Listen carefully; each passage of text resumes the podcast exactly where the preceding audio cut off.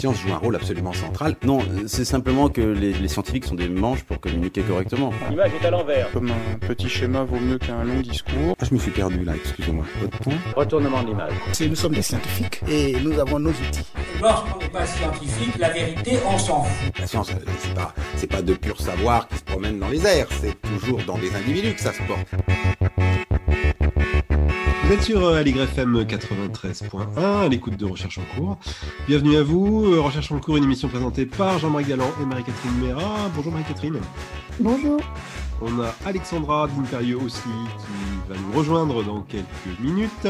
Aujourd'hui, Recherche en cours euh, largement consacrée au thème de la nature. Euh, et pour, guider, pour nous guider, pardon, on a le plaisir d'avoir avec nous Frédéric Ducarme. Bonjour Frédéric Ducarme. Bonjour. Alors Frédéric Ducarme, vous êtes docteur en philosophie de l'écologie, chercheur associé au laboratoire d'écologie du Muséum national d'histoire naturelle. Et donc avec vous, nous allons parler euh, des sens de la nature. Protéger la nature est une nécessité. Depuis la fin des années 70, un consensus scientifique, politique, public a émergé sur cette question, écrivez-vous dans un article co-signé en 2020 avec Denis Couvet dans Humanities and Social Sciences Communications. Mais qu'entend-on par nature au juste? Depuis sa création, ce concept est en fait très abstrait et assez complexe. Écrivez-vous d'ailleurs dans ce même article, sa signification varie selon la région du monde, selon les langues. C'est un concept fondamentalement culturel. Or, ce flou qui entoure ce concept de nature n'est pas sans conséquence sur la façon dont on la protège. Alors, une première question. Euh, effectivement, euh, j'ai fait l'expérience. Il suffit d'ouvrir un dictionnaire pour se rendre compte que le mot nature n'a pas de définition unique. Dans le Larousse, on trouve pas moins de neuf définitions. Alors, pourquoi, en fait, ce concept est-il si, flou alors effectivement, euh, depuis, depuis toujours, cette idée de nature est considérée comme floue. C'est déjà le cas chez les philosophes grecs.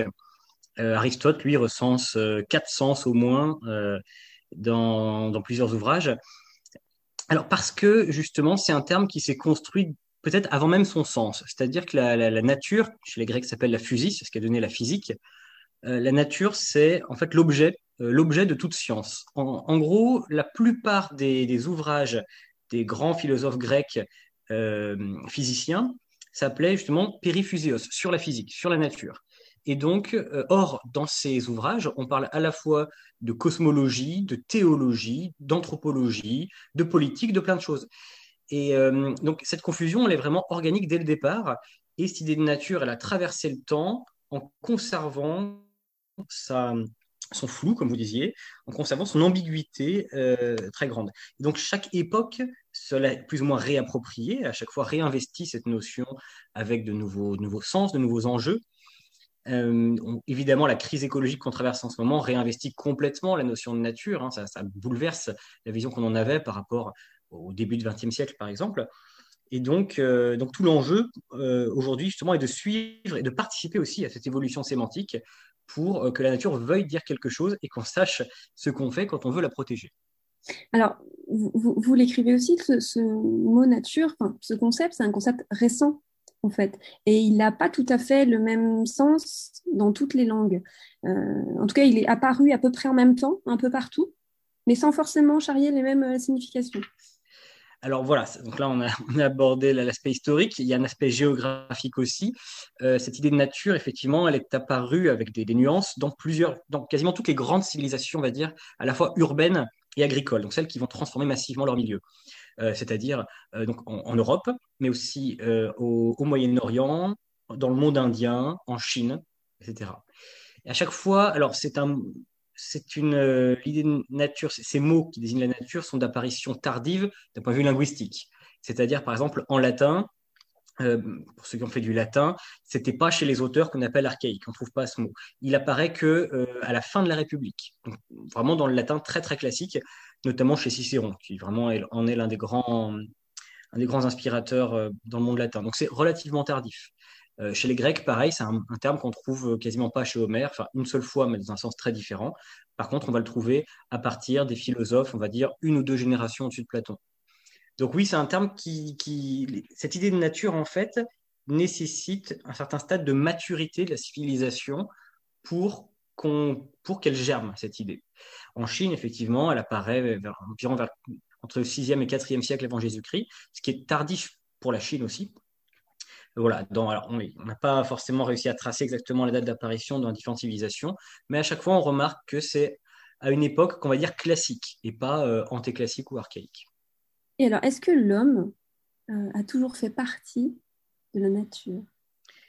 Eh bien, c'est une grande question c'est une question qui est déjà présente euh, un petit peu chez les auteurs antiques. alors, chez les auteurs antiques, dans l'ensemble, oui. mais tout dépend en fait comment vous définissez la nature, encore une fois. L'idée de l'homme comme ne faisant pas partie de la nature est une idée qui est relativement chrétienne en fait, euh, c'est-à-dire que dans toutes les cosmogonies, c'est-à-dire les grands récits de la création du monde, la, cosmogonie judéo-chrétienne se distingue par le fait que l'homme n'est pas tout à fait un être, euh, un être créé, il n'est pas créé en même temps que le reste des animaux, par exemple. Il arrive après, et il a un rôle à part. Euh, Dieu s'adresse à lui directement, lui dit tu es en quelque sorte un, un, chaînon manquant entre le royaume de Dieu, avec les anges, tout ça, euh, et, ce royaume terrestre. D'ailleurs, au début, l'homme vit pas vraiment sur Terre, il est dans ce jardin d'Éden, on ne sait pas trop ce que c'est. La, vie sur Terre est une chute, vécue comme une chute pour l'homme. Et euh, ça, selon pas mal d'auteurs, serait entraîné un certain mépris justement des choses, des choses bassement terrestres, bassement matérielles, de la part des gens relevant de cette euh, culture judéo-chrétienne. Donc ça a été interprété comme quelque chose qui aurait pu accélérer euh, l'advenue en fait de la société industrielle, de l'exploitation capitaliste.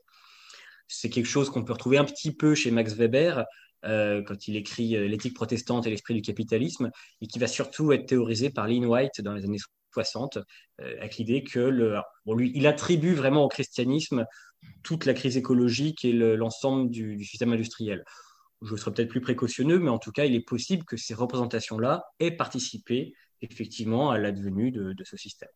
Alors, il y a quelques minutes, vous parliez du degré de maturité d'une société qui permet de faire émerger le concept de nature. Qu'est-ce que ça veut dire euh, dans, ce cadre, la maturité? Est-ce que ça veut dire que c'est des sociétés qui se sont déjà euh, suffisamment extraites de leurs conditions animales? Je ne sais pas, je cherche à comprendre. Alors, ouais, non, maturité était peut-être euh, un, un, mauvais terme parce qu'il sous-entendrait ouais, une question de, de, de, développement au sens organique, téléologique. C'est plutôt une question de développement, mais au sens bassement matériel pour le coup. Euh, de développement, euh, comme j'ai dit, euh, urbain, de développement technique. Hein. Donc, ce qui est le cas voyez, des, cités grecques, enfin, du, grand système des cités d'après Périclès. ce qui est le cas de la Chine, des premiers grands empires donc des, voilà, de vrais empires. C'est pas quelque chose qu'on va retrouver dans les contes et légendes, euh, soit des sociétés euh, qu'on ne sait jamais comment nommer, euh, qu'on va dire premières, soit dans, les, dans des récits très très anciens.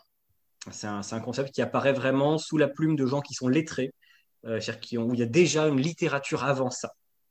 Hein, il y a déjà des savants, des scientifiques avant que cette idée-là émerge. Je, me posais la question en vous écoutant, est-ce qu'il y a d'autres grands concepts euh, similaires qui émergent euh, aussi à, ce degré de maturation euh, des civilisations? Alors certains auteurs font le rapprochement avec l'idée de nation. Ça ressemble, mais en fait, ça a quand même pas. Enfin, oui, il y a quand même une, il y a, une étymologie commune. C'est la, la, naissance. Hein. La nation, c'est où vous êtes né, de qui vous êtes né. Euh, et effectivement, la nation, c'est aussi quelque chose qui émerge à partir, bah, pareil, d'un certain développement politique. En fait, c'est quand on passe euh, des petits villages, du réseau de petits villages, à vraiment un pays organisé avec une capitale, avec un réseau de fonctionnaires qui vont faire cette pyramide hiérarchique, etc. Et cette idée de nation apparaît, euh, dit-on, avec l'idée de nature. Alors, ce qui est intéressant, c'est par contre que l'idée de nation a été beaucoup redécrite et redéfinie au XIXe siècle, et que là, pour le coup, au 19e, le, ce qu'on a appelé le, printemps des peuples, euh, l'émergence du nationalisme est allé de pair avec un souci qui était un souci du, patrimoine. D'ailleurs, là aussi, l'étymologie n'est pas la même, mais l'idée est un peu la même. Patrimoine, c'est ce qu'on hérite de nos pères. Comme la nation, c'est là où on est né. Et donc, c'est au 19e siècle que, que s'est développée la protection de la nature, euh, telle qu'on l'entend aujourd'hui. Parce qu'au 19e siècle, ces grandes nations qui émergent, on dit qu'est-ce qui fait notre identité? Une nation, en fait, le problème, c'est que c'est une personne morale, euh, et donc il faut définir son identité. Donc c'est à cette époque-là qu'on a commencé à conserver le patrimoine, à s'intéresser à l'histoire. Le 19e, c'est le grand siècle des historiens. Et donc, c'est en même temps que on a euh, commencé à protéger, par exemple en France, euh, Notre-Dame de Paris, nos grands monuments. Et un petit peu après, à l'imitation plus ou moins des Américains, eh ben, nos grands monuments naturels, le Mont Blanc, certaines montagnes, certaines curiosités euh, géologiques comme ça. Les Américains, eux, n'ayant pas de patrimoine culturel, ben, ils ont dû faire, enfin, croyait-il à l'époque, ils ont dû faire avec le patrimoine naturel uniquement. Et donc, c'est vraiment par jalousie des Européens que des écrivains américains on dit mais non, en fait, vous inquiétez pas, nous aussi on a un patrimoine, simplement notre patrimoine à nous, il est naturel. donc c'est ça qui a permis la protection des grands parcs nationaux américains. Et c'est un écrivain qui s'appelle John Muir, qui a été le, père de cette euh, tendance-là, et qui dans ses livres n'arrête pas de répéter, nous n'avons pas de colonnes grecques chez nous, mais nous avons les séquoias géants qui sont encore plus grands et encore plus vieux. Nous n'avons pas de pyramide, mais nous avons le dôme du, parc de, Yosemite. Et donc, toutes ces curiosités géologiques sont devenus pour lui en fait des, marqueurs identitaires. C'est pour ça qu'aujourd'hui il y a des lieux en Amérique qu'on appelle la Monument Valley. C'est absurde, il n'y a aucun monument dans la Monument Valley. C'est une, vallée, euh, c'est un ancien, euh, lit de rivière avec un, dépôt alluvionnaire, mais justement les gens comme John Muir ont dit non, ça c'est nos monuments à nous. Et d'ailleurs c'est devenu beaucoup un monument euh, historique et culturel, puisqu'il y a eu tous les films que vous savez, toutes les photographies, etc. C'était un site touristique. Donc ils ont vraiment réussi leur coup. On va revenir effectivement sur cette, euh, cette époque euh, de préservation de la nature, euh, notamment aux États-Unis, mais j'aurais voulu faire un petit retour en arrière pour essayer de comprendre, parce que quand on vous écoute, on a vraiment le sentiment que l'homme, il est vraiment, il fait pas partie de cette nature, mais qui va dire, voilà, nous, il faut, qu'on la protège, la nature, elle est en dehors de nous. et donc, est-ce qu'on peut dire qu'il y a eu un moment de, de l'histoire où l'homme s'est effectivement extrait de la nature? Euh, j'aurais du mal à vous donner une date et une heure. Euh, un moment de l'histoire où l'homme s'est extrait de la nature Alors, c'est très compliqué à répondre. Euh, j'aurais tendance à dire il y a plein de moments de l'histoire où l'homme a cru qu'il s'était extrait de la nature. il a bien du mal. L'exemple le plus intéressant à ce titre, c'est un projet qui n'est pas très connu, pourtant c'est pour moi une grande date de l'histoire de l'humanité, un projet américain qui s'appelait Biosphère. Qui était, le but était de construire un grand bâtiment pressurisé au milieu du désert entièrement pressurisé, euh, et de recréer dedans des écosystèmes et mettre des gens pour voir si on arrivait à tenir un écosystème euh, qui, virtuellement qu'on pourrait après déplacer dans l'espace. Euh, donc là, c'est un cas où des hommes ont essayé effectivement de s'abstraire complètement de la nature. Bah, ça n'a pas marché. Ils ont essayé deux fois. Les deux fois, ça a été un échec.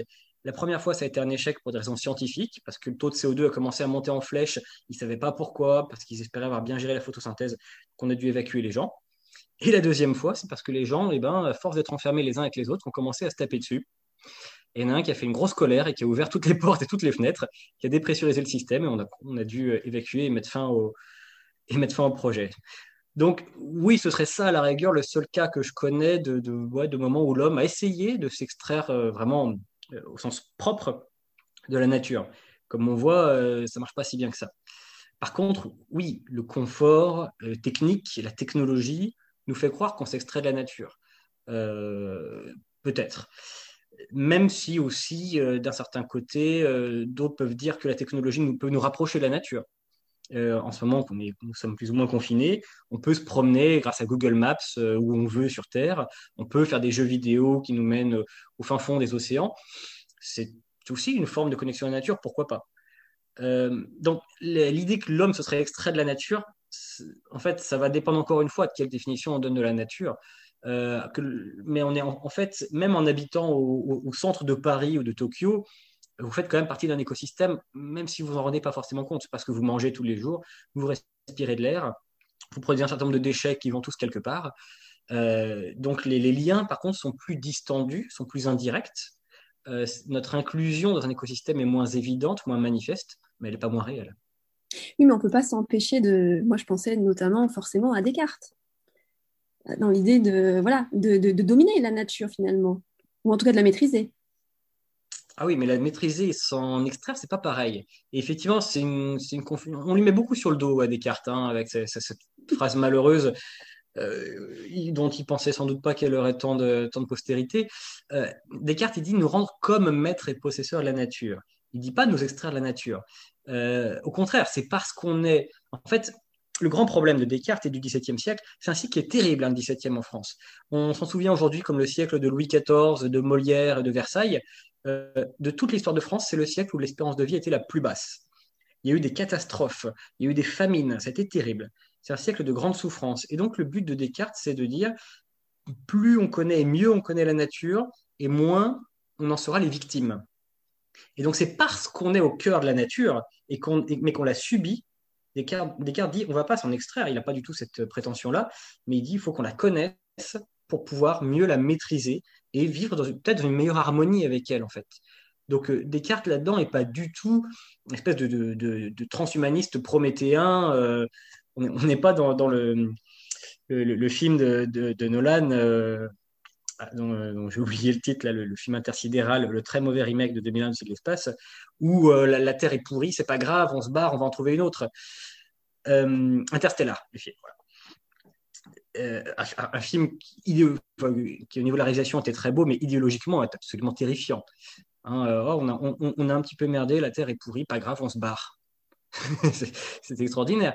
Euh, d'ailleurs, ils n'y arrivent pas très bien. la, fin est assez confuse. Hein. Ils font une espèce de, station orbitale qui va quelque part, mais bon, c'est bon, pas terrible, c'est pas très satisfaisant, on va dire. Euh, donc voilà, l'idée de Descartes est plutôt, parce qu'on est justement au cœur de la nature, plongé au cœur de la nature, de se rendre comme maître et possesseur.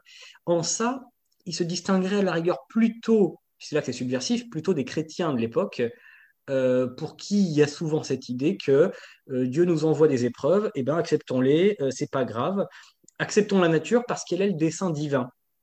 c'est souvent ce qui, arrive hein, quand il y a des, justement des périodes de crise, d'épidémie, où certains religieux vont dire mais non, il faut accepter, euh, c'est un certain remettre sur le dos du karma, de la volonté divine.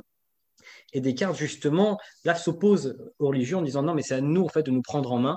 Euh, n'attendons pas tout de Dieu, euh, mais par la connaissance, perçons les secrets de la nature pour nous en rendre comme maître et possesseur. Donc c'est là voilà, où l'homme remplace un petit peu Dieu. C'est ça qui a été perçu comme subversif à son époque. Est-ce qu'à l'époque, parce que revenons aux, différents sens du mot nature, est-ce qu'à l'époque la définition de nature était claire? Ou est-ce que de même il y en avait plein, des définitions, personne n'y mettait la même chose? Alors elle n'est pas claire du tout. Euh, n'est pas claire du coup. Descartes en propose une d'ailleurs. Euh, Descartes il dit, alors, beaucoup une définition très cartésienne. Euh, alors je pas au mot près en tête, mais il dit la nature, c'est l'ensemble euh, du, réel et des lois qui y président, en gros. Il une, une vision extrêmement mécaniste. Euh, pour Descartes, la nature se confond avec l'univers, en fait. Il y a pas, d'ailleurs, on pourrait pas être hors nature. D'ailleurs, même pour Descartes, en plus, dit bien que le, un, mécanisme, un automate, est un animal primitif, qu'il n'y a pas de différence fondamentale entre l'organique et le mécanique. Et donc c'est pour ça que pour Descartes, en fait, tout obéissant, tout, tout l'ensemble du réel obéissant aux mêmes lois qui sont les lois de la nature, il n'y a pas de non-nature, il n'y a pas de hors de la nature. Ce qui serait hors de la nature, c'est seulement Dieu, seulement le miracle. Mais euh, Descartes n'y consacre pas euh, énormément de lignes dans ses livres. Euh, donc le, pour lui, vraiment, rien n'est hors de la nature. Et s'abstraire de la nature, ce serait une absurdité. Ce serait désobéir aux lois de la nature. C'est pas envisageable. Et alors, si on veut en revenir à l'époque actuelle, quelles seraient aujourd'hui les grandes définitions qu'on donne euh, au mot nature et qui finalement les utilise Alors justement, une définition qui est arrivée après Descartes, euh, enfin qui s'est fortifiée en tout cas après lui, c'est cette idée assez répandue aujourd'hui de la nature comme justement la verdure, le monde vivant, le monde qui n'est pas le monde humain. Euh, alors on peut en avoir des définitions plus ou moins strictes, euh, c'est-à-dire que le, bois de Vincennes qui est près de chez moi, est-ce que c'est de la nature? Bon, c'est un bois qui a été entièrement planté artificiellement. C'est en grande partie des marronniers d'Inde, euh, dont la plupart sont d'ailleurs stériles, euh, qui sont plantés par des jardiniers. Est-ce que c'est de la nature? Des gens vous diront oui, des gens vous diront non. Je, voilà, moi, et moi, je n'ai pas forcément d'avis sur la question. Je veux dire, bah, voilà, ça dépend de ce que vous voulez appeler nature. une nature qui serait radicalement vierge, sans aucune influence humaine, de nos jours, je pense que c'est assez illusoire d'essayer de chercher ça. et ça l'est depuis longtemps à mon avis. Euh, puisque ça fait quand même longtemps qu'il y a des hommes et qu'ils ont un impact euh, diffus euh, qui, est, large. Donc ce fantasme de la nature absolument vierge, c'est un fantasme très américain, parce que vraiment leur mythologie nationale est fondée là-dessus, mais il faut s'en méfier parce qu'il résiste assez peu à l'épreuve des faits.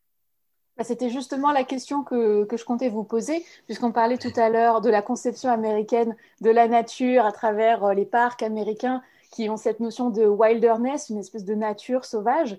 Alors qu'en fait, ces parcs américains et même quasiment tout le territoire américain étaient déjà peuplés par euh, des, populations qu'on appelle les, les, Amérindiens ou, les, natifs américains. Et les, colons européens se sont construits cette idée d'une nature sauvage parce que peut-être en ignorant que cette nature était déjà peuplée ou, euh, en, politiquement parce que ça les arrangeait. Je, voilà, je, ne sais pas, je, me pose la question. Ben, je dirais les deux. Euh, effectivement, en fait, il y, a cette idée, euh, cette, donc cette mythologie nationale de Christophe Colomb posant le pied euh, sur une terre qu'on va appeler la Virginie en plus. Euh, et donc avec cette idée du nouveau monde, d'un monde qui est encore enfant, comme, comme en dit Montaigne, alors qu'en fait c'est un monde qui a déjà 30 000 ans d'histoire. 30 000 ans d'histoire et 100 millions d'habitants. Quand Christophe Colomb débarque, il y a 100 millions d'Indiens. c'est plus que la population de la France aujourd'hui. Hein. Euh, et c'est un, un, tiers, entre un tiers et un quart de la population américaine aujourd'hui. Donc c'est quand même monstrueux comme chiffre. C'est énorme. Donc l'essentiel des, des, grandes plaines fertiles de l'Amérique est très peuplé, est complètement planté, organisé, etc. Euh, le problème, c'est que les colons, ils arrivent. Euh, plus, l'Europe a beaucoup vidé ses prisons, hein, comme vous le savez, en Amérique, et donc ils arrivent avec plein de maladies. Et donc, 100, 150 ans plus tard, il reste plus que 4 millions d'Indiens. En seulement 150 ans. C'est une des plus grandes mortalités continentales de l'histoire de l'humanité. Euh, il y a eu une partie du fait de guerre, mais l'essentiel du fait de maladies. Les colons n'avaient aucun moyen de tuer autant de gens euh, euh, par leurs propres moyens. et donc, tous ces Indiens qui meurent ou qui sont déplacés, etc., en plus, les, colons vont aussi. Il y a déjà des guerres indiennes qui existent depuis toujours, et les colons vont les alimenter d'ailleurs pour leur intérêt. Et donc, quand la colonisation progresse vers l'ouest, elle arrive en fait essentiellement sur des terres qui ont déjà été abandonnées par les Indiens et où on, eu le temps de pousser des forêts. Et donc ces colons voient ces forêts et se disent Regardez, c'est merveilleux, ces forêts, elles sont là depuis toujours, depuis la création du monde, il y a 6000 ans, parce que c'est ce qu'ils pensent. Et donc, c'est pour ça que se développe cette idée de, de, l'homme qui, qui, est euh, directement exposé à une nature parfaitement vierge, parfaitement sauvage. Donc, ce concept de la wilderness, euh, ce qui n'existe pas en Europe. Et c'est parce que ça n'existe pas en Europe que justement ça devient la mythologie américaine, l'endroit où l'homme se confronte à la nature sauvage, qui est à la fois une nature qui fait peur, hein, cette wilderness, c'est l'endroit des bêtes sauvages, surtout qu'à l'époque c'est quand même infesté de, loups, de cougars, euh, d'ours, etc., mais aussi une nature progressivement qui émerveille, surtout quand elle tend à disparaître au XIXe siècle et où on découvre des lieux magnifiques. Effectivement, les monuments de vallée, le Grand Canyon, tout ça, c'est merveilleux. Il n'y a, pas, a pas de lieu qui ressemble à ça en Europe. Donc ça va aussi donner une grande fierté. Et puis l'Amérique est un pays qui a été beaucoup peuplé aussi, vous le savez, par des fondamentalistes religieux. Donc eux vont toujours chercher, euh, ces fondamentalistes en plus qui ont traversé l'Atlantique, se rêvent comme les nouveaux juifs ayant traversé la mer Rouge pour gagner la terre promise. C'est vraiment ça, hein, la mythologie religieuse américaine. C'est ça qui est le foyer d'ailleurs de toutes ces sectes euh, américaines qui essayent de, de réécrire la Bible à la sauce américaine que ce soit les Mormons, les gens comme ça, plus ou moins les témoins de Jéhovah. Et, euh, et donc, ils vont chercher dans, cette nature la, des, preuves bibliques. Euh, donc pour eux, voilà, cette, nature, elle, sort des mains de Dieu. Elle est conforme au, dessein divin. Elle n'a pas été corrompue par, euh, par les hommes, par la ville. C'est aussi de là que vient, vous savez, toute cette. les Américains n'aiment pas les villes. C'est pas, c'est paradoxal aujourd'hui. Mais ils sont, ils sont comme les Romains pour les Américains, un, Américain qui a réussi, un Français qui a réussi, souvent, ça se mesure à quoi? Il a un appartement à Paris dans un arrondissement à un seul chiffre. On se dit, lui, bravo. Un Américain qui a un appartement dans un arrondissement du centre-ville, c'est un pauvre. Parce qu'il n'y a pas, pas, de quoi acheter une voiture. Euh, mais l'Américain qui a réussi, il habite en banlieue, dans les suburbs lointains, ce qu'on voit dans les séries américaines. Euh, les Américains n'aiment pas la ville parce que la ville, vous voyez, c'est l'Europe. C'est-à-dire le, grand démon pour les Américains, c'est Boston. Pour eux, Boston est la nouvelle Babylone, parce que c'est la, plus grande ville pendant longtemps en Amérique. Et le cœur de l'Amérique, il est justement, c'est la petite maison dans la prairie. il est toujours plus à l'ouest. C'est là que ben, les, mœurs sont plus pures, que l'air est plus pur, simplement, ce qui va avec, que, et qu'on est plus au contact de Dieu. Alors que les villes de la côte Est, c'est déjà un peu la vieille Europe qu'on essaye de fuir. Donc l'Amérique se construit toujours plus à l'ouest. Je vous propose qu'on poursuive la discussion juste après une petite pause musicale.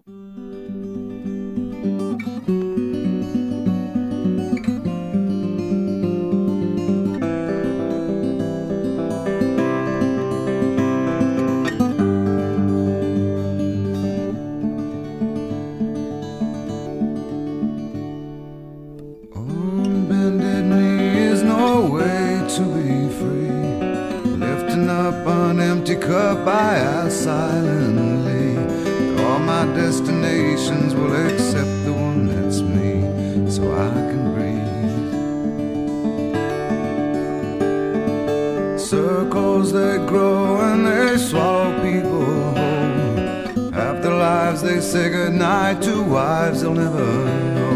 And a mind full of questions and a teacher in my soul. And so it goes.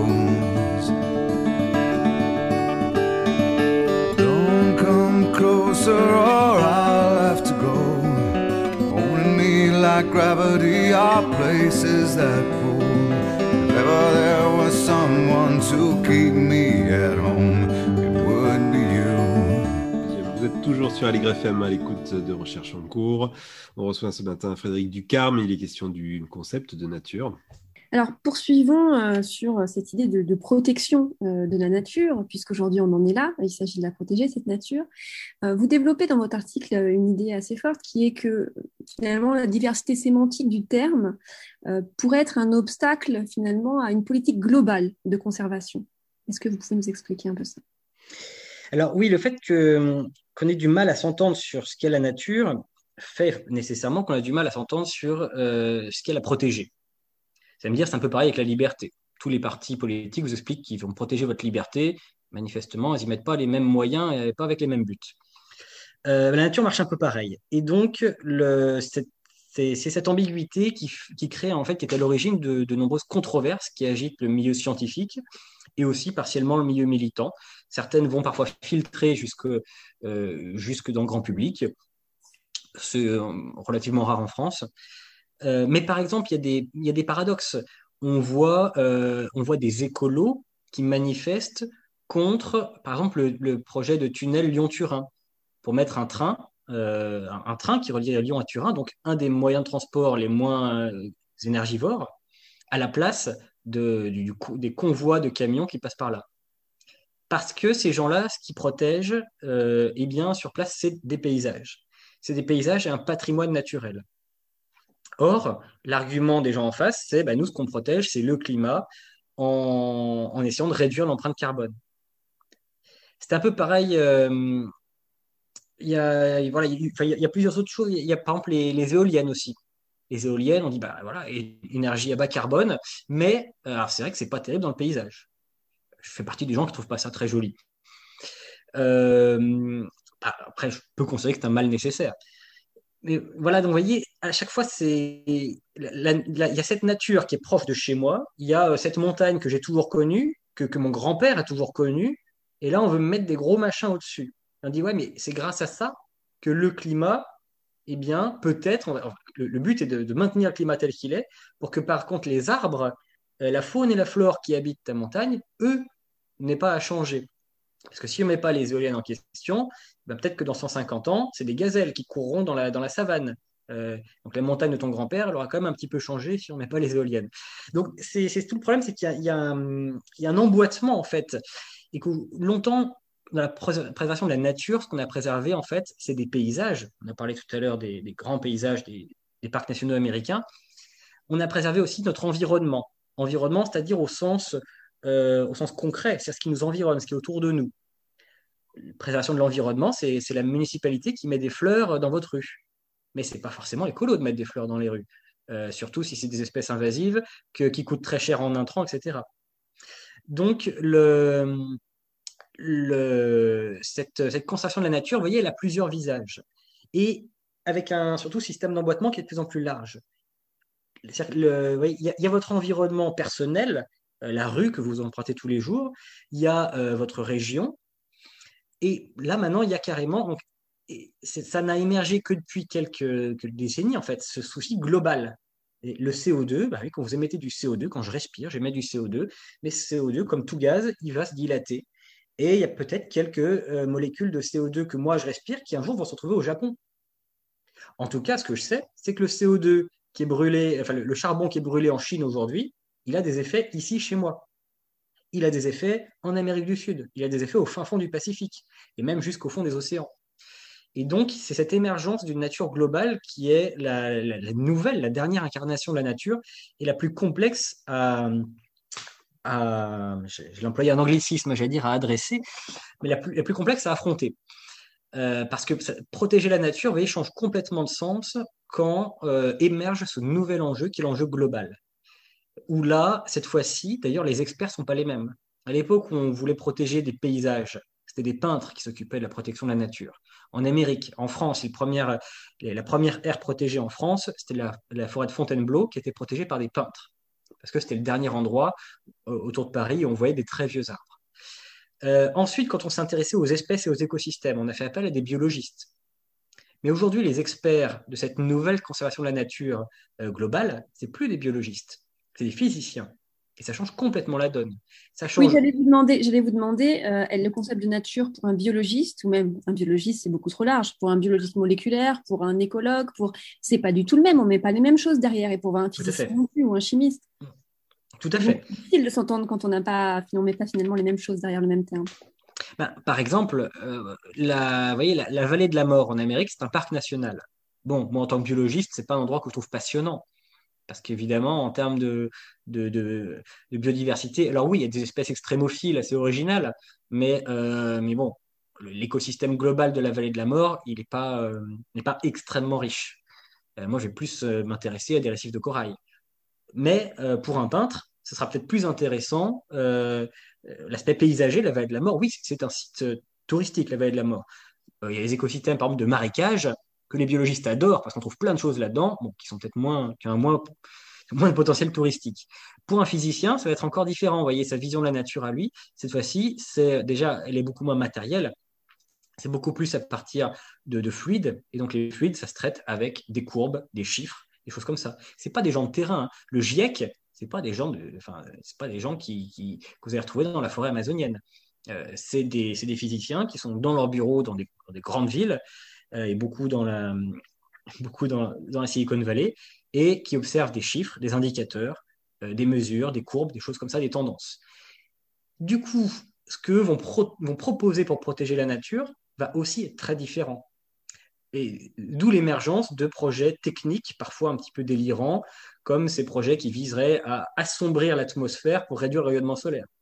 Ça, vous voyez, ça peut germer que dans la tête d'un physicien, qui est vraiment pas un homme de terrain. Pour un biologiste, c'est effrayant comme idée. Et je pense que pour un, pour un artiste aussi, c'est peut-être fascinant pour un, pour un écrivain de science-fiction, mais ça va pas plus loin. C'est d'ailleurs le début du scénario du transpersonnage. On va avoir des ennuis avec les physiciens qui nous écoutent. Euh, Puisqu'on est dans l'atmosphère, je, je me, je me posais la question de savoir si le, finalement la conquête spatiale, aussi modeste soit-elle, est-ce qu'elle a changé d'une façon quelconque euh, notre, euh, notre regard sur la nature? Vous disiez tout à l'heure pour Descartes, la nature c'est l'univers. Alors est-ce qu'on est inclut la Lune et Mars euh, dans la nature? C'est une question que j'aime bien poser aux gens. Est-ce que la Lune, c'est de la nature? Les biologistes, généralement, vont vous répondre non. Les physiciens vont dire, bah oui, pourquoi pas. Elle obéit aux lois de la nature. C'est un des, un des objets d'ailleurs favoris euh, des, des physiciens pour ce qui est de calculer des histoires de gravitation, etc. Ou plus historiquement des cycles de la Lune. Euh, même voilà, pour, pour, euh, pour Aristote, la nature, évidemment, était un objet de travail fort dans ses livres de physique. Donc, le, la conquête spatiale, ce qu'elle a changé, par contre, c'est certaines représentations. Il y a eu ces images, cette image forte de la Terre vue du ciel, de la Terre vue comme une planète, comme une petite bille bleue, euh, toute petite, hein, parce qu'aujourd'hui, si des sondes comme, euh, comme Voyager euh, prenaient des photos de la Terre, ils n'y arriveraient même pas, en fait. hein. Je pense que Voyager n'arrive plus à prendre des photos de la Terre, tellement il est loin. Donc ça, quand même, ça a beaucoup changé. On, a, parce que le monde virtuellement vous paraît toujours infini. Monter en haut d'une montagne, on voit à perte de vue, et pourtant vous voyez rarement plus de 100 km. Et donc là, cette idée quand même qu'on est tous embarqués dans, dans, un vaisseau spatial qui fonce à une vitesse hallucinante vers nulle part, euh, dans un univers animé par des forces qui le dépassent complètement, notre planète est toute petite, euh, ne serait-ce que par rapport aux autres planètes de notre système. Ça, ça a changé, je pense, beaucoup la présentation, et ça a permis faire émerger une solidarité planétaire euh, qui a vraiment changé, euh, changé l'humanité. Après, à côté de ça, la conquête spatiale aussi fait naître ce fantasme de euh, bon, si jamais on fait des conneries, on pourra toujours se barrer. donc, ce qui est vraiment le, scénario exact de, de Interstellar. c'est faux. C'est faux, n'importe quel, n'importe quel physicien vous le dira. Non, on n'a aucun moyen actuellement, alors déjà de sortir du système solaire. On a une sonde qui est sortie du système solaire, euh, mais elle est très très loin d'en pénétrer un autre, euh, et elle est partie en 77. Euh, donc ça fait quand même un petit bout de chemin. Les, planètes autour de nous, les terraformées, c'est complètement. Alors, ça, excite souvent les, les, certains, certains médias, certains journaux scientifiques qui aiment bien comme ça se projeter, terraformons Mars et tout. Euh, ça prendrait des millions d'années de terraformer Mars. Euh, c'est complètement inenvisageable. Donc non, on n'a pas de plan B. même la, même la, la Station spatiale internationale, euh, on remarque quand même que c'est très très compliqué sur le plan médical. Hein. Il ne faut pas qu'ils restent trop longtemps les astronautes là-dedans. Thomas Pesquet le raconte en ce moment sur toutes les radios. il a raison. Donc non, non, on n'a pas du tout de plan B et la, conquête spatiale n'est pas du tout, ni à court, ni à moyen, ni à long terme, on n'envisage pas sérieusement de coloniser euh, d'autres choses que la Terre. Alors, oui, la, NASA et Elon Musk aiment le dire pour faire les gros chiffres des journaux et ramasser de l'argent. C'est comme ça, c'est la, pêche aux subventions, ça marche comme ça. Maintenant, la NASA peut plus trop nous, sortir l'histoire de la vie sur Mars, donc euh, c'est plutôt maintenant les colonisations qui marchent. Mais vraiment, scientifiquement, c'est pas du tout envisageable et pas du tout envisagé.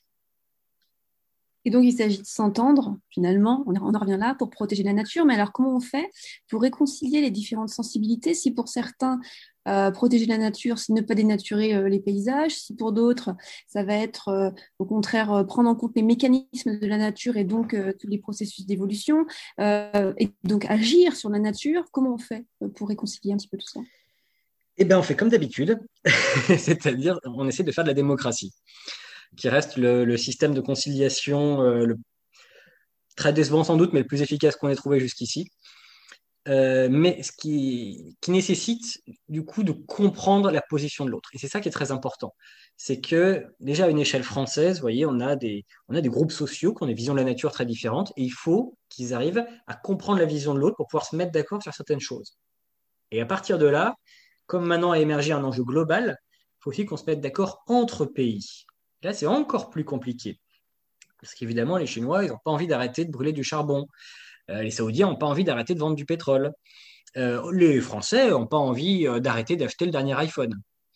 et de partir en vacances dans leur voiture sur l'autoroute du Soleil. Et donc, effectivement, c'est très compliqué. On voit qu'au niveau national, alors, y a la protection de la nature au niveau national, ça, elle a à peu près un siècle d'existence, en gros, dans les pays occidentaux. Elle a mis très longtemps à se mettre en place, elle est loin d'être satisfaisante, mais bon, au moins, elle mérite d'exister. Le niveau international, c'est beaucoup plus dur. Et on voit ça, on a vu ça à la COP 21 et à chaque euh, grande réunion internationale, où en fait, tout le monde est d'accord pour faire des grandes promesses à l'horizon 2060, mais euh, dès qu'il s'agit d'avoir des réglementations internationales contraignantes, là, il n'y a plus personne. Parce que chaque pays a des intérêts alors, il y a des pays qui ont aucun intérêt qui va contre. Donc oui, il y a des pays qui sont très militants sur le plan euh, écologique. Mais évidemment, il y a des gros pays très puissants. Le problème, c'est que la puissance d'un pays est à peu près proportionnelle à son émission nette de carbone. Donc forcément, c'est les pays les plus puissants et les plus riches qui vont le plus freiner des cas de fer. C'est-à-dire Amérique, euh, Inde, pardon, ouais, enfin l'Inde, diplomatiquement, ils ne valent pas grand-chose, mais plutôt euh, Russie, Chine et Europe, hélas et euh, ce que l'Europe, elle aime bien dire, mais elle aime beaucoup moins faire, et euh, de plus en plus aussi les, pays du Golfe, les pays pétroliers, qui ont, mine de rien, un pouvoir euh, de, nuisance diplomatique assez élevé. Et de façon un peu provocatrice, est-ce qu'on ne pourrait pas dire qu'il bah, faut oublier le concept de nature et puis il faut utiliser des concepts beaucoup plus précis, euh, je sais pas, d'écosystème, de biotope, de, de, biodiversité, de biosphère Oui, si vous voulez. Effectivement, d'ailleurs, ce que protègent les, les physiciens, c'est une nature pensée comme biosphère. C'est-à-dire, c'est les les conditions, les paramètres euh, de vie euh, de la Terre telle qu'on la connaît. C'est ça qui protège les physiciens et pas autre chose. Les écologues, eux, ce qui protège beaucoup aujourd'hui, c'est la biodiversité. Euh, la nature des écologues, en quelque sorte, c'est la biodiversité. ce que protège, ce qu'ont protégé historiquement les parcs nationaux, c'est un patrimoine national. donc des, monuments naturels.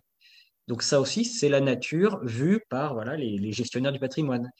Euh, donc oui, chacun, euh, chaque groupe a sa nature sur laquelle souvent on peut mettre un mot.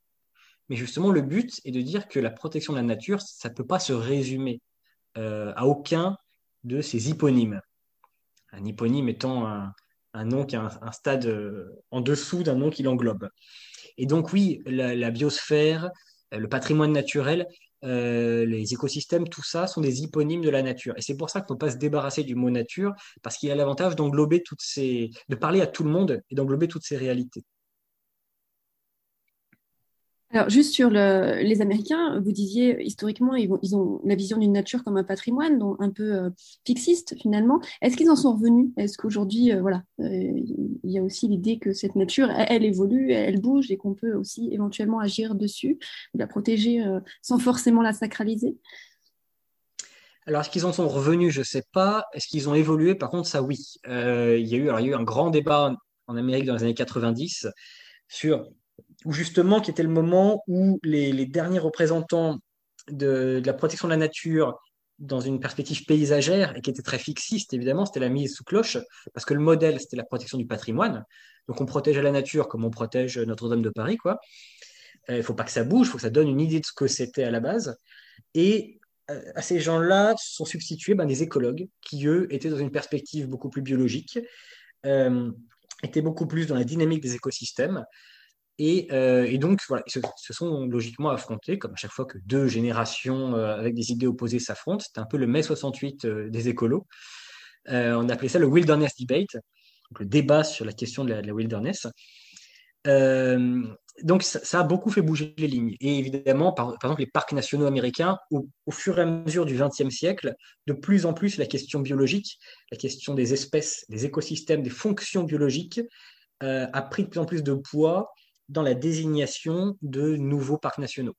Et il n'y a que 6% des parcs nationaux américains qui sont situés en zone tempérée ou, euh, tropicale. Tout le reste est en désert ou, surtout en, zone polaire. Mais ces 6% sont en grande partie de création récente.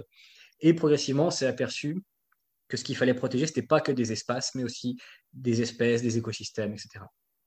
Merci beaucoup euh, pour, ce, pour cette euh, discussion extrêmement riche. J'espère que ça aura ouvert euh, quelques perspectives à nos auditeurs. One, two, three, four.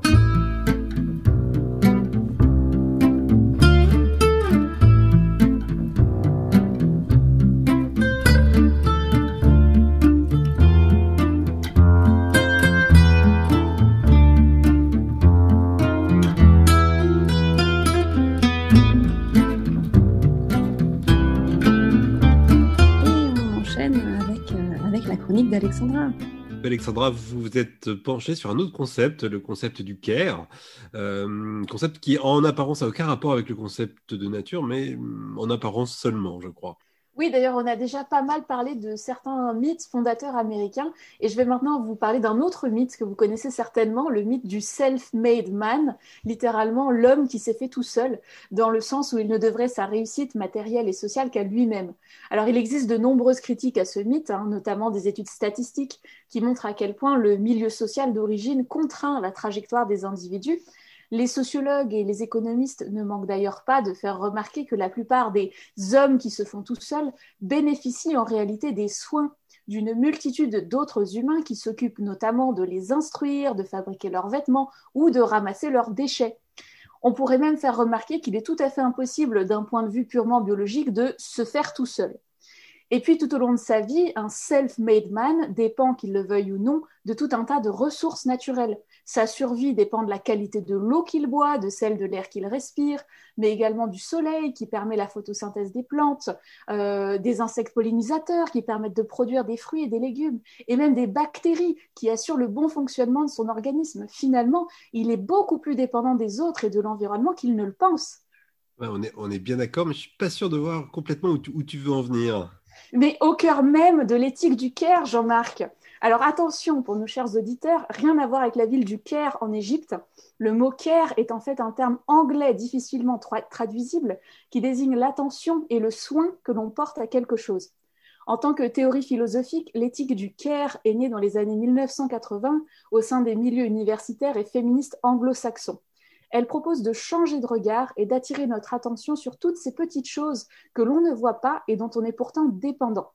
Cette théorie avait tout d'abord pour ambition de revaloriser le rôle des personnes et surtout des femmes qui contribuent au bien-être de la société en s'occupant des enfants, des malades, des personnes âgées, mais aussi de leur environnement plus ou moins immédiat par le nettoyage, le rangement ou même la décoration.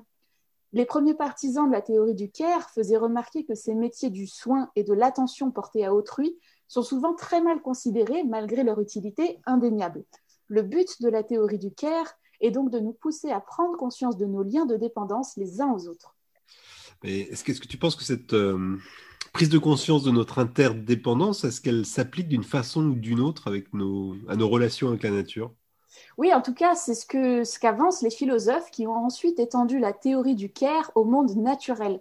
En 1991, la politologue John Tranto et l'activiste Bernice Fischer suggèrent que le care soit, je cite, considéré comme une activité générique qui comprend tout ce que nous faisons pour maintenir, perpétuer et réparer notre monde, de sorte que nous puissions y vivre aussi bien que possible. L'éthique du care vise à faire de cette activité une valeur centrale de nos sociétés. Cela passe donc aussi par la prise de conscience de nos liens de dépendance avec la nature et la valorisation des actions de soins envers elle. Est-ce que ces actions de soins euh, euh, à la nature, donc le care étendu à la nature, est-ce que c'est bien compatible avec nos sociétés occidentales? Eh ben, c'est une excellente question parce qu'en fait, pas vraiment. Hein. La théorie du care va tout simplement à l'encontre de l'idéal individualiste qui gouverne nos sociétés occidentales. En fait, elle conteste certains présupposés majeurs des sciences économiques modernes. Le libéralisme considère que les individus sont autonomes et mettent leur rationalité au service de leur intérêt propre. À cela, la théorie du Caire propose un modèle alternatif où déjà l'unité d'analyse ne serait plus l'individu, mais la relation qui unit deux entités. Pour la philosophe française Sandra Logier, l'analyse placée sous l'angle du Caire nous permet de comprendre que la richesse de la société occidentale dépend directement de ressources humaines et naturelles que l'on ne voit pas forcément. La théorie du care propose également une explication au fait que des individus se consacrent aux soins des autres ou de l'environnement alors que ces activités sont mal rémunérées, voire pas du tout. Et cela semble assez peu rationnel du point de vue des modèles économiques classiques et pour cause. D'après la théorie du care, on ne peut comprendre ces comportements que si l'on prend en compte la sensibilité morale et les émotions des individus. C'est ça qui les pousse justement à protéger la nature? Bah oui, notamment parce que les stratégies de communication qui ne reposent que sur des informations scientifiques et des arguments purement rationnels sont assez peu efficaces en fait. Alors le plus souvent, les stratégies de protection de la nature mettent l'accent sur le poids des gestes et des comportements de chacun dans la détérioration de l'environnement. Cette stratégie considère que la motivation à agir provient de la culpabilité que l'on ressent dès lors que l'on prend conscience de notre responsabilité personnelle. C'est justement ce qu'on appelle l'éthique de la responsabilité. Mais l'ampleur mondiale des problèmes environnementaux fait que notre responsabilité personnelle ne pèse pas forcément très lourd et ne procure pas toujours assez de motivation pour agir.